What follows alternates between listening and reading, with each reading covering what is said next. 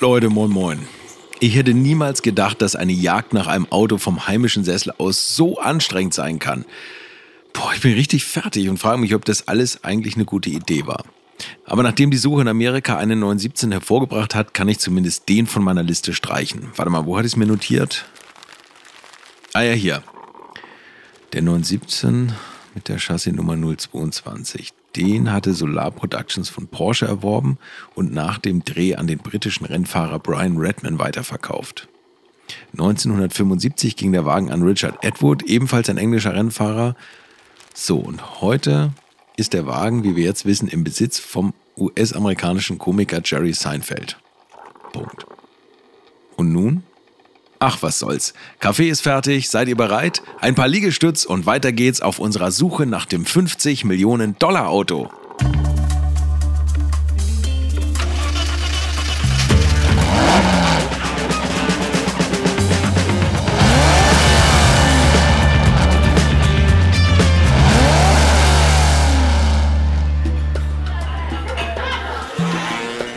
Er steht irgendwo im Busch. Der hat das gekauft, hat das von Wendt Auto gekauft, hat das Auto gekauft, hat das von Wendt Auto mit dem Scheck bezahlt, hat den platzen lassen, den Scheck, und hat dann eine Nummer geswitcht. Und ist dann als Drogen, Ortega hieß der. Und der ist als Drogenboss verhaftet worden. Und der hat dann irgendwo im Busch liegen. Irgendwo liegt das Ding. Da muss man sich mal vorstellen. Das ist jetzt die letzte verbliebene heiße Spur und die kam ja von Haudigen Willikausen selbst. Ich muss ihm unbedingt mal berichten, was ich bis jetzt rausbekommen habe. Also langsam ist das wirklich komisch mit dem Kausen. Der geht seit Tagen nicht ans Telefon. Erst bringt er mich auf die Idee und dann lässt er mich hier die ganze Arbeit machen. Ortega. Hm. Ich google mal Ortega im Zusammenhang mit Südamerika. Oh Gott, Ortega ist dort so ein Name wie bei uns Müller. Na, also ein Drogenboss wird aber nicht damit assoziiert. Ortega Porsche. Oh, wartet, hier, eingescannte Zeitung aus den 70ern. Da steht ein Typ mit Marlboro-Kappe, dickem Schnauzer à la Magnum Tom Selleck an der Rennstrecke neben einem 908 in den Nationalfarben von Ecuador. Na, also immerhin schön bunt. Okay, und drunter ein paar Erklärungen. Ich lese mal schnell quer und übersetze euch das aus dem Englischen. Wartet mal. The National Sports Commission of the Automobile Club of Ecuador zertifiziert hiermit Guillermo Ortega Hogan als aktiven Rennfahrer von 1963 bis 1994. Er gewann neunmal das National Motorsports Championship, also die nationale Motorsportmeisterschaft. Wow, nicht schlecht. Ab 1965 hat er an den folgenden Rennen teilgenommen und jetzt kommt echt eine gewaltige Liste. Also aufpassen. Kolumbien, sechs Stunden von Bogotá. Venezuela, sechs Stunden von Caracas. Panama, Four Hours of Rio Hato oder Hato. Mein Gott, ich kann kein Spanisch. Peru, Six Peruvian Hours. In Amerika ist er gefahren, 24 Stunden von Daytona. Die 12 Stunden in Sebring ist er gefahren. Und dann steht hier, was ist das? Campeonato Transamericano de Michigan. Campeonato Transamericano de Sebring. In Frankreich 4 Stunden Le Mans, 24 Stunden Le Mans auf dem Porsche 908 und den Nogaro Grand Prix. In Deutschland ist er auch gefahren, in Hockenheim. In Schweden, Karaloga Grand Prix. Italien ist er in Enna gefahren, in Vallelunga, in Mugello. In Österreich ist er die 1000 Kilometer in Österreich gefahren und den österreichischen Grand Prix. Wow. Ich sag mal, der Mann, der war ja so ziemlich überall dabei und ich habe noch nie was von dem gehört. Das, das nenne ich mal selektive Wahrnehmung. Aber warte mal, es geht noch weiter. Er war Gewinner bei den vier Stunden in Le Mans und ist Siebter geworden bei den 24 Stunden in Le Mans in Frankreich 1973 auf dem Porsche 908. Warte mal, 1973, da war Willi Kausen doch auch damals dabei. Na, die kannten sich doch hundertprozentig, wenn beide Porsche gefahren sind. Echt jetzt. Zumal die Ecuadorianer ja total die Exoten waren. Und damit sicher auch die Paradiesvögel in Le Mans, oder? Das wird ja immer bunter. Zu diesem Ortega muss ich noch mehr rausbekommen. Wieso erzählt Kausen mir sowas? Drogenboss, das ist doch Quatsch. Vielleicht hat er mal einen durch die Nase gezogen. Aber was ist denn nun die Wahrheit? Mein Spanisch, das ist nur so, naja, also wenn ich ganz ehrlich bin, Leute, kann ich Spanisch nur in Form von Cuba Libre. Mist, das hilft mir auch nicht weiter. Ups, das war meine Frau. Nee, sie will nicht schon wieder Alkohol entsorgen, das habe ich ihr jetzt abgewöhnt. Sie hat mir nur einen Tipp in Bezug auf Ecuador gegeben. Eine Bekannte von ihr, die ist Journalistin und arbeitet dort und die könnte sich für mich da mal schlau machen. Mensch, was sagt uns das? Weniger Mansplaining, mehr die eigene Frau fragen.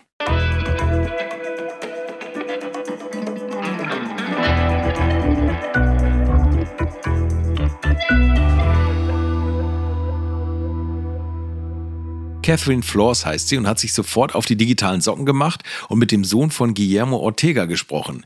Den zu finden war gar nicht so schwierig, denn sein Vater ist eine Berühmtheit dort in Lateinamerika. Und die beiden steigen auch gleich ordentlich ins Thema ein. Welches waren die am häufigsten genutzten Renntechniken Ihres Vaters, an die Sie sich erinnern können? Er erzählte mir von dem berühmten Ding namens Punto Itaco. Es bedeutet, dass man die Spitze der Bremse mit dem gleichen Fuß berührt wie das Gaspedal und so parallel beschleunigen kann. Das zweite ist der Sogeffekt, wenn man ein Auto überholt. Den Sogeffekt, den kennt ihr, oder? Das ist natürlich das Windschattenfahren, was ja heutzutage immer schwieriger wird mit diesen ganzen Aerodynamikbuden, weil dahinter die Luft so unsauber ist, wie man das sagt. Und wenn man sich dann von hinten ransaugt an die Autos, dann gerät man ganz schön ins Schwimmen. Früher war das besser. Da konnte man sich ganz elegant hinten ans Auto ransaugen und dann aus dem Windschatten heraus beschleunigen und den Wagen easy überholen. Ich habe eine Geschichte. In dem Auto, das wir fuhren, hatten wir keine Kupplung. Und er sagte zu mir, mach dir keine Sorgen. Ich antwortete, aber wie sollen wir das machen? Es gibt keine Kupplung. Wie schaltet man den Gang? Er sagte mir, dass es beim Beschleunigen eine Zeit gibt, in der man ohne Kupplung zwischen den Gängen wechseln kann. Und mein Vater hat das mehrmals gemacht und es mir dadurch beigebracht. Aber das ist alles, was ich Ihnen über die von ihm verwendeten Techniken sagen kann. Wenn mein Vater die langen Rennen fuhr, musste er sich mit seinem Partner abwechseln. Wenn man zwölf oder 24 Stunden fährt, dann fährt nicht nur ein Fahrer in dieser Zeit. Sein langjähriger Rennpartner war Fausto Merello und es gab eine Zeit, in der mein Vater mit ihm fuhr. In dieser Zeit stellte er Lothar Ranft ein, der als Mechaniker des Porsche-Werksteams in Le Mans tätig war. Äh, Moment, wartet mal. Lothar Ranft, der, das ist klar, der war Mechaniker. Aber der hatte doch eigentlich mit dem Porsche 917 nichts zu tun. Äh, verdammt nochmal, ich habe da doch mal was im Porsche Newsroom gelesen. Ja, hier. Zitat, pass auf. Nach der Filmepisode wird der 908 022 durch Hans-Dieter Weigel vom deutschen Team Auto Ustau erworben. 1971 altert er um 4000 Kilometer Rennen und Le Mans. In der folgenden Saison nur um den Sarte-Marathon. 1973 verkauft ihn Weigel an seinen Ex-Mechaniker Lothar Ranft. Da ist er. Der vermittelt ihn an Guillermo Ortega vom Ecuador Marlboro Racing Team. In Le Mans landet Ortega damit auf einem bemerkenswerten siebten Platz, zusammen mit Landsmann Fausto Morello. Sein letzter Einsatz in Le Mans 1974 geht nicht glimpflich aus. Dicker Crash zu nächtlicher Stunde. Am 22. August ersteht 908-Fan August Deutsch den Havaristen von einem Mitarbeiter von Porsche Salzburg abzüglich Motor und Getriebe. Zunächst nur als Ersatzteillage für einen anderen 908. Zitat Ende. Oh, mir schwant etwas. Erinnert ihr euch noch an mein Gespräch mit den beiden Deutschs?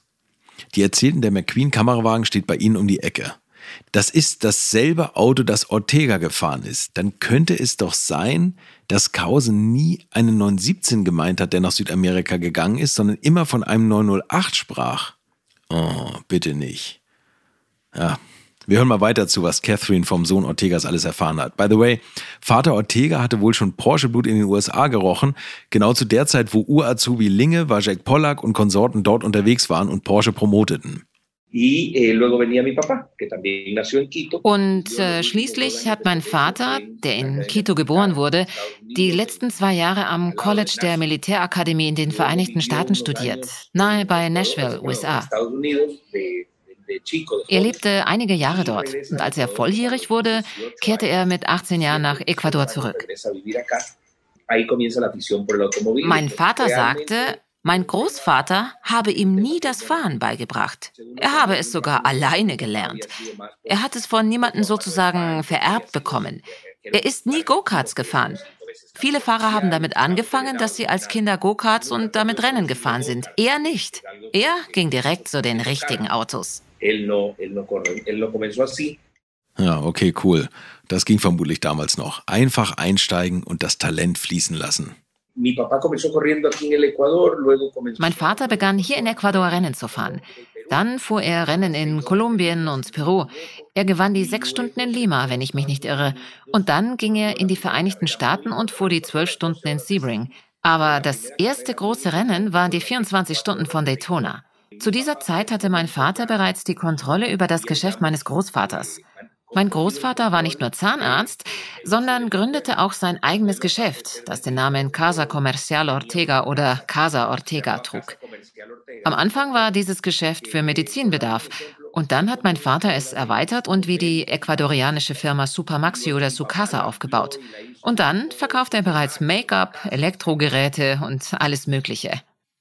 Hm, naja, also für mich hört sich das nicht wirklich nach Drogenboss an, sondern nach einem sehr eloquenten und gewitzten Geschäftsmann mit Faible für sehr schnelle Autos.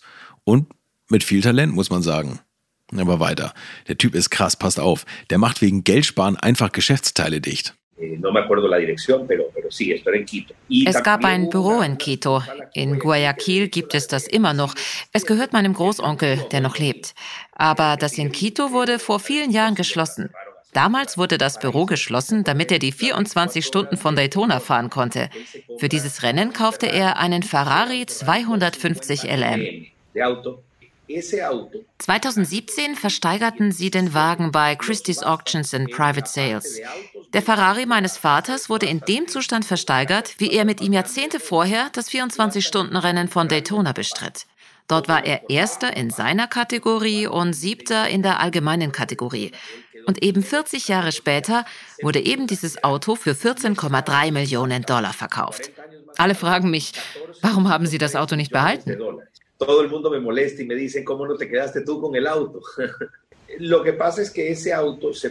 Tatsache war, dass nur wenige Autos hergestellt wurden und das machte sie sehr exklusiv.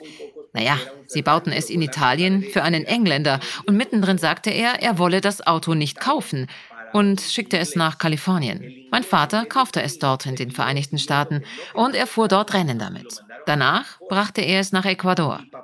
Er fuhr mit diesem Auto auch in Ecuador und verkaufte es an seine Rennpartner Fausto Merello und Pascal Michelet. Sie behielten das Auto dann erst einmal. Fausto verkaufte später seinen Teil des Autos an Pasqual und Pasqual verkaufte es dann komplett. Mir scheint, es wurde an einen Engländer verkauft und dieser verkaufte es wiederum an einen Japaner. Er schickte es zur Ferrari-Fabrik und sie behielten es dann und bewahrten den Wagen dann jahrelang in einer Garage auf, bis sie ihn zu einer Versteigerung rausholten, die dann 14,3 Millionen Dollar einbrachte. Como le digo, en esta subasta se subastó en 14.3 millones de dólares.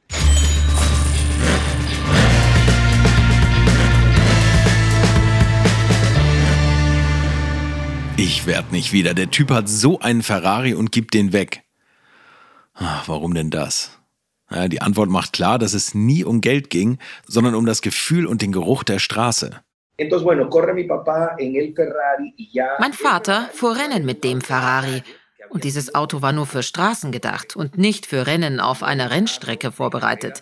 Es war kein Fabrikrennwagen. Mein Vater verkaufte den Ferrari eigentlich, weil er einen Porsche 908 haben wollte, der nicht auf der Straße eingesetzt werden konnte, aber ein richtiger Rennwagen war. Das war 73 und 74 oder so. Soweit ich weiß, hat dieses Auto auch eine Geschichte. Es wurde mit einem zusätzlichen Rollbügel obendrauf ausgestattet, um die Kameras anzubringen und Steve McQueens Film zu filmen. Es war der Kamerawagen des Films der 24 Stunden von Le Mans. Ja klar, soweit er weiß. Und noch was erzählt der Sohn in Bezug auf den Ferrari-Verkauf oder das quasi Verschenken, was wie eine göttliche Fügung klingt. Bei den Katholiken in Südamerika kein Wunder. Wäre mein Vater mit dem Ferrari gefahren, wäre er in diesem verunglückt, weil es ein Straßenauto war. Er hätte nicht überlebt. Dann wäre ich wenigstens nicht geboren worden. Wir haben das Auto nicht behalten, aber wir hatten so unseren Vater viele Jahre lang.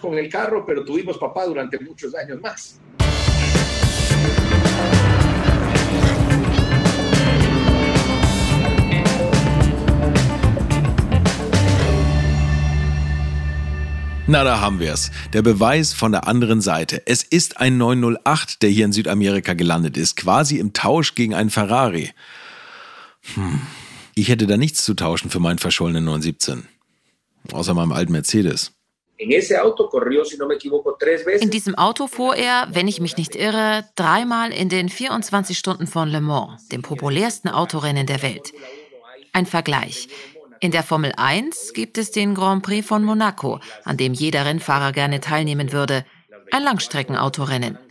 In diesem Sinne sind die 24 Stunden von Le Mans der teuerste Juwel in der Krone. Das ist es, Leute. Ich stelle gerade fest, wie wenig ich über die Rennfaszination in Übersee und Südamerika weiß. Obwohl das bei dem Temperament der Menschen da eigentlich klar sein sollte. Apropos Temperament. Wo ist eigentlich der Havana Club? Die Cola? Und haben wir noch ein paar Limetten? Nicht? Na, dann drehe ich mal eine flinke Runde zum Supermarkt. Natürlich so Ami-mäßig mit dem Auto, denn laufen oder langsam fahren ist ganz schön gefährlich, wie wir noch hören werden.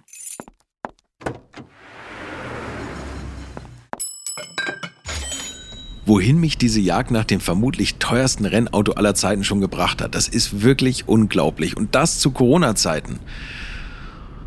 Meine Frau hat mich übrigens wegen dem Saufen beim Podcasten schon hart angezählt. Sie hat ja eigentlich recht.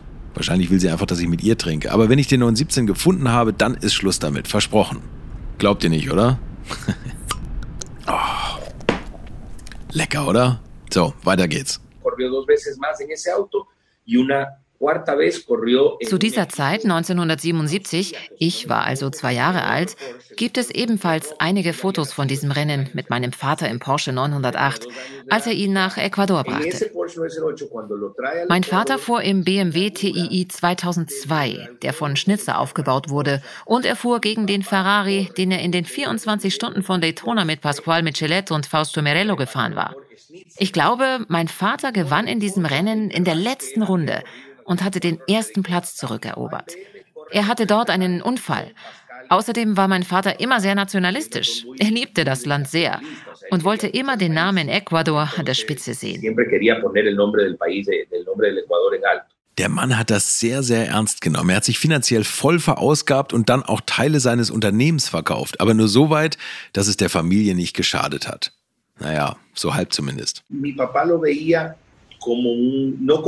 mein Vater sah diesen Sport nicht als Hobby, wie viele Rennfahrer in Ecuador es sehen. Die Absicht meines Vaters war es, ein professioneller Rennfahrer zu sein. So unglücklich oder auch positiv, wie wir es heute sehen wollen. Er hat alles gegeben, was er hatte. Und das war auch der Grund, warum er in die Insolvenz ging. Er liebte die Rennwelt und das führte dazu, dass er viel zu viel Geld ausgab.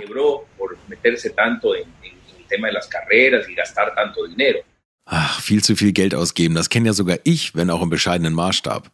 Aber wenn man 50 Millionen für einen Rennwagen bekommen könnte. Hm, egal. Lassen wir das mal kurz. Es geht noch weiter. Er hatte mehrere Unfälle. Einige davon waren schwerer, andere weniger schwer. Mein Vater kannte sich beim Thema Fahrzeugsicherheit sehr aus. Der Autokäfig musste gut gemacht sein. Sie haben vielleicht ein langsam fahrendes Auto, aber es ist nicht weniger sicher. Sicherheit war das erste Thema und er hatte viele Unfälle, aber er hatte keine körperlichen Probleme. Er war 58 Jahre alt, als er bei einem Autounfall ums Leben kam. Für mich war er auf jeden Fall sehr jung. Er ist aber übrigens nicht auf der Rennstrecke gestorben, sondern einfach durch die Unaufmerksamkeit anderer und deren Unerfahrenheit im wörtlichen Sinne. Mein Vater hatte den Unfall am Montag, dem 12. April 2004, aber er starb am Dienstag, dem 13. April 2004, im Krankenhaus. Das Problem war, dass er eine innere Blutung in den Organen hatte und man offensichtlich nichts dagegen tun konnte. Er fuhr nicht so schnell. Er verließ das Grundstück, auf dem wir lebten. Ich meine, es war einfach ein blöder Zufall, der passiert ist. Plötzlich wurde er neben der Tür, wo er war, von einem Auto angefahren und er starb quasi auf dieser Nebenstraße, als er die Hacienda hier in Guayaquil verließ. Da konnte man nichts machen. Er war immer vorsichtig.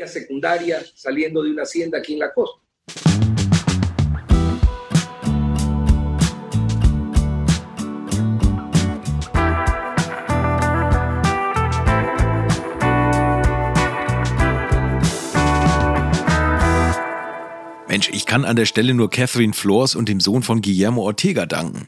Er fährt übrigens selber heute Rennwagen, aber er sieht das eher als Hobby. So, ihr zwei, ein Cuba Libre auf euch. Prost. Aber wie geht's nun weiter, verdammt? Kein Drogenboss, kein Schuppen im Dschungel, wo ein 917 steht. Man stellt sich das immer alles so toll vor und dann platzt eine Seifenblase nach der anderen. Aber es gab ja genug Andeutungen in den letzten Folgen, werdet ihr jetzt sagen, oder? Die Geschichte glaube ich nicht. Man gibt doch so ein Auto ohne Geld nicht weg. Da ist der Krause doch viel zu schlau für. Der Krause hat doch nichts zu verschenken. Der war doch auch auf der Schule. Nee, die, Geschichte glaube ich nicht. Da gibt es da Fachleute drüber, die, die, es gibt auch Bücher über den 917. Da steht jede Fahrgestellnummer drin und wo der Wagen abgeblieben ist. Und wenn die das nicht wissen, tja, wer kann das sonst wissen? Glaube glaub ich nicht. Aber das ist eben in der heutigen Zeit so gut wie nicht mehr möglich. Ne? Ich kann mir vorstellen, man kann vielleicht noch mal ein Getriebe finden und eine Hinterachse bei irgendjemandem oder man findet auch einen Rahmen, aber ein ganzes Auto unentdeckt halte ich für sehr unwahrscheinlich. Wahrscheinlich. Und nach der Geschichte von dem Willi Kausen, das kann eben auch sein, dass der Willi Kausen das durcheinander bringt. Das, da, den muss man irgendwie auch mal auf den Grund nehmen. Ich halte diese Geschichten für weitgehend Legenden. Ja, ich glaube nicht, dass so, ein so berühmter Rennwagen wie ein 917 irgendwo noch in der Garage steht. Es ist überhaupt natürlich eine reizvolle Geschichte. Das mag auch möglich sein, habe ich auch selber schon erlebt, dass so etwas wirklich ist. Aber die Chance ist äußerst gering. Nein, schließe ich aus. Sie müssen eine Geschichte haben. Wenn man ein Auto da stehen hat und sagt, da hat der und der drin gesessen, der hat da und da gewonnen, das macht ein Auto wertvoll, wertvoll, wertvoll, wertvoll. Okay, ich muss wieder an den Anfang zurück. Das Auto muss noch irgendwo in Europa stecken. Vielleicht ist es ja auch mittlerweile mehrere Autos geworden. Boliden in Zellteilung. Das wird kompliziert, aber spannend. Bleibt dran, wenn es in der nächsten Folge weitergeht mit der Jagd nach dem 50 Millionen Dollar Auto.